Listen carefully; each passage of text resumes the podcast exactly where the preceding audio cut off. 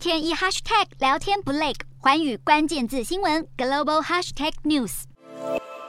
美国川普总统时代的国防部长艾斯培最近访问台湾，他率领了美国跨党派智库大西洋理事会的成员，他本身也是该理事会的理事。他在台湾的时候公开的说，美国应该要扬弃一中政策，扬弃战略模糊，而且他还希望台湾应该要继续扩大国防支出，达到全民皆兵。这样的说法到底符不符合目前台美中三边的状况？我觉得我们可以进一步的观察一下。艾斯培他是川普时代任命的陆军部长，后来代理国防部长，最后在二零一九年夏天的时候正式成为美国的国防部长。他在美国国防部长任内似乎从来没有说过美国应该要改变。他的一中政策，他也似乎从来没有说过美国应该要放弃对台海的战略模糊。他在那么有影响力的位置上的时候，并没有这样的主张，反而是在卸任之后，现在是一介平民的身份到台湾来说，美国政府应该要改变他自己的一中政策，还有战略模糊。让人有点不解的是，如果他能够在国防部长这么有影响力的位置上去做这些主张的话，或许比他现在已经是平民的身份，只能在智库或者是政策研讨的时候提出他的。个人看法，那么他在部长任内的说法一定会影响力大得多。另外，在他提到的所谓台湾要全民皆兵，要提高国防预算这一方面，我只能说，美国有很多的政治人物，他们都希望包括台湾在内很多美国所谓的伙伴或者盟邦，国防预算可以提高到 GDP 的百分之三。但是就算是临近的南韩好了，它的国防预算其实也没有达到百分之三。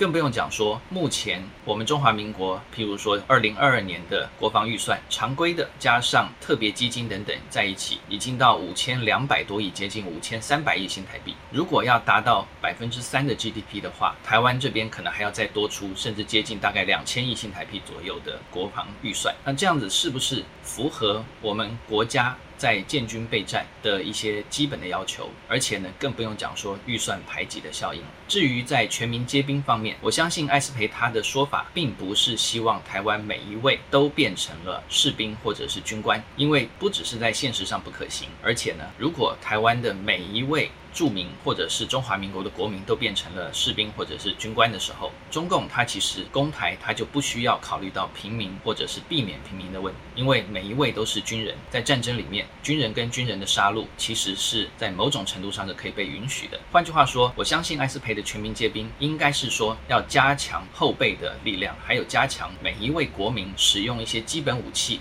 或者在战场上生存，甚至是抵抗敌人的一些技巧。不过他这样的说法，我想。是一个很理想的状态，因为如果真的要达到那样子的全民皆兵，还是需要很多的训练人员，还有训练的场地。这些都不是在两三年之内就一触可及的，更不用讲说台湾有没有需要达到这样子全民皆兵的一个状况。因为这样的全民皆兵的状况，其实很明显就已经到最后的所谓的城市战或者是巷战的阶段。如果台湾跟中国大陆冲突已经到达这个阶段，表示中华民国国军的海军、空军力量大概已经大部分都被歼灭了。这时候，台湾还有多少抵抗的意志？更不用讲说，如果进行城市战、巷战的话，造成的更多的平民的伤亡会是如何？所以我觉得这是一个很理想的状况，但是在实务上有太多太多的问题需要去讨论，需要去克服。原来是客，我觉得艾斯培的建议我们就听听。但是呢，我们要怎么决定？站在中华民国的立场，我们有自己的自主性，我们有自己真正的国防的需求。客人的说法，我觉得我们尊重，但是最后还是需要全民的共识，不要让一些特定的政治人物拿着美国人的话就来要挟我们国家国防政策的发展，我觉得那样是非常不健康，而且对台湾的长远的发展也不是有利的。